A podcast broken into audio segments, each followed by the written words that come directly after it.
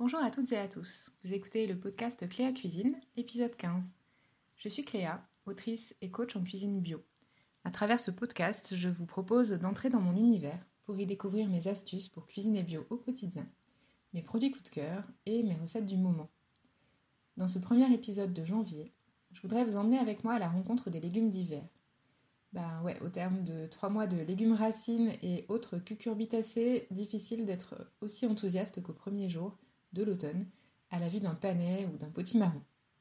Si vous êtes comme moi, vous avez sans doute déjà cuisiné moult velouté de couleur un peu orange et autant de plaques de frites de légumes racines, et vous avez un peu hâte que les légumes du printemps arrivent.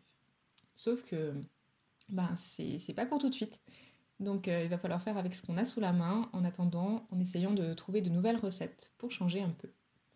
Aujourd'hui, je vais vous faire part de quelques pistes que je mets en œuvre de mon côté. La première, c'est la lactofermentation.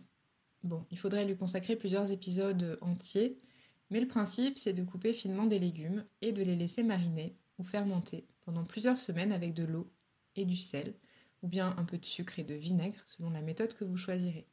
C'est toujours euh, très simple, mais ça demande un peu de patience. Donc si vous n'avez pas envie de patienter, vous pouvez aussi euh, opter pour les légumes lacto-fermentés qui sont disponibles dans le commerce, dans les magasins bio notamment. Vous aurez l'embarras du choix. L'intérêt des légumes lacto-fermentés, au-delà de, l'intérêt pour la santé, pour le microbiote, c'est un intérêt gustatif. La fermentation va vraiment changer la texture des légumes en les rendant à la fois doux et croquants. Du coup, bah, quelques pétales de carottes lacto-fermentées, c'est vraiment autre chose que des carottes râpées et euh, c'est aussi beaucoup plus digeste. Donc c'est vraiment très sympa. Si vous voulez approfondir le sujet et vous lancer, je ne saurais trop vous conseiller les ouvrages de la spécialiste Marie-Claire Frédéric aux éditions alternatives. Une autre option que j'aime bien prendre quand je suis un peu lassée de consommer toujours les mêmes légumes, c'est le fait de les mélanger dans un même plat.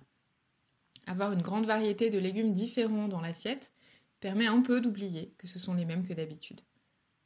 Donc pour ça, j'aime beaucoup préparer des bouillons savoureux dans lesquels je glisse des morceaux de différents légumes. J'utilise souvent le bouillon miso et le bouillon d'hiver, dont vous trouverez les recettes sur mon blog. L'un est plutôt asiatique, l'autre est plutôt provençal.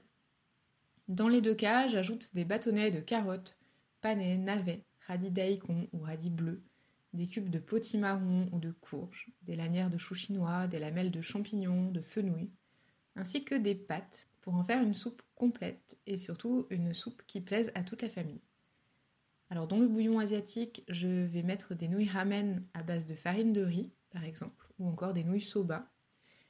Alors que dans le bouillon provençal, je vais plutôt mettre des, vermicelles, des coquillettes, des ravioles, des raviolis, des gnocchis, même selon l'envie du moment.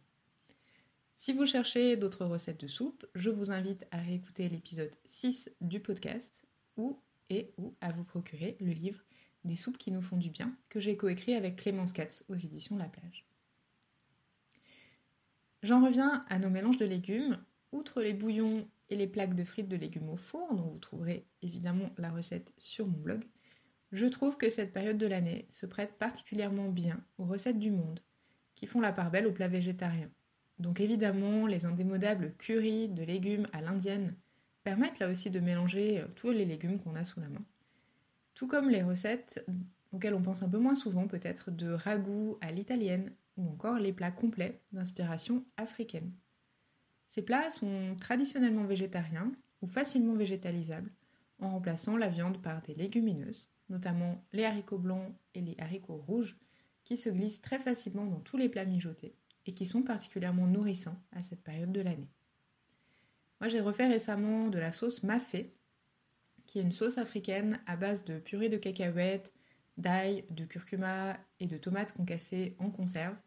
Donc c'est vraiment une bonne sauce qui dépanne pour apporter un peu de soleil sur la table en hiver. Et vous en trouverez plusieurs recettes à la fois sur cléacuisine.fr et sur le site satori.fr. Pour continuer à varier les plaisirs avec les légumes d'hiver, j'essaye aussi de penser un peu autrement, de faire un peu différemment. Par exemple, consommer en crudité des légumes que l'on cuit habituellement. Euh, la butternut, le potimarron, le céleri rave, on peut les râper, tout comme les carottes et les betteraves. Tous les radis d'hiver également font merveille une fois finement émincés avec un peu d'une bonne huile de noix ou de pépins de courge toastés. Et puis euh, tous ces légumes râpés, bon pas les radis mais plutôt euh, le panais, le petit marron, la butternut, la carotte évidemment, et ben, on peut en faire de, très très bons gâteaux. Donc on peut aussi y penser en mode sucré.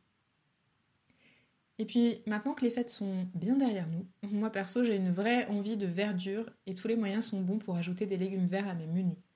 Vous allez me dire que c'est pas la période de l'année où ils sont le plus disponibles, et pourtant euh, l'épinard par exemple est de saison, que ce soit en large feuille pour la cuisson ou en jeune pousse pour les salades, on en trouve facilement. La mâche est très présente aussi, ainsi que des salades d'hiver comme l'endive, la chicorée, euh, la salade pain de sucre aussi. Pour les intégrer à mes repas, j'ai recours déjà à toutes les recettes qui fonctionnent avec des épinards. Lasagne, tarte, gratin, crumble salé. Donc je vous invite à essayer avec d'autres légumes verts. Sur mon blog, aujourd'hui, je vais partager une recette de riz vert que j'aime beaucoup. Elle consiste simplement à mixer des feuilles d'épinards, mais ça peut être de la mâche, des feuilles de blette, de roquette ou autre, avec un peu de lait végétal et d'eau, et puis de remplacer l'eau de cuisson du riz par le jus qu'on a ainsi obtenu. On ajoute les épices qu'on aime bien, comme de la cardamome ou du cumin par exemple, et on obtient un riz tout vert qu'il ne reste plus qu'à accommoder de quelques légumes lactofermentés par exemple. Une autre astuce pour intégrer une belle ration de légumes verts de manière très simple, très rapide, euh, consiste à les ajouter à des pâtes ou à des céréales juste au moment de servir et puis à mélanger tout en, tout en mangeant. Sur mon blog, vous trouverez une belle recette de spaghettis à la roquette. Je procède exactement de la même façon avec des jeunes pousses d'épinards ou avec de la mâche par exemple. Il suffit euh, de les mélanger aux pâtes ou aux céréales bien chaudes, avec la sauce qu'on a choisie, avec éventuellement du fromage, et puis de tout mélanger. Moi en guise de sauce en ce moment, j'aime beaucoup utiliser un simple bloc de tofu lacto-fermenté à l'ail des ours que j'ai d'abord écrasé à la fourchette et puis que j'ai ensuite rallongé avec un peu d'eau de cuisson des pâtes. C'est vraiment très bon, c'est crémeux, c'est euh, goûtu et ça remplace euh, le fromage, en tout cas en termes de texture et presque de goût. Donc si vous voulez en savoir plus sur le tofu lacto-fermenté, n'hésitez pas à réécouter l'épisode 1 du podcast. Enfin, pour varier les plaisirs avec toutes les salades d'hiver un peu dures et parfois un peu amères que sont l'endive, la chicorée, le pain de sucre, etc., je vous invite à tester mes deux recettes de tarte aux endives disponibles sur cléacuisine.fr en les essayant avec d'autres salades. L'une est plutôt une sorte de quiche, vous pouvez euh, la rendre végétarienne avec du tofu fumé par exemple. L'autre est une tarte euh, garnie d'endives marinées au miso et à la purée de sésame. Alors ça c'est vraiment un régal qui change radicalement des endives au jambon. Et puis, si vous reste quelques salades d'hiver qui commencent à faire un peu la tête, je vous invite à les faire simplement cuire avec une patate douce. Et puis à mixer le tout avec un peu de lait de coco ou de purée d'amandes blanches. Vous obtiendrez un très bon velouté, très doux, pas du tout amer, et d'une couleur vraiment pas jolie, mais c'est l'intérieur qui compte.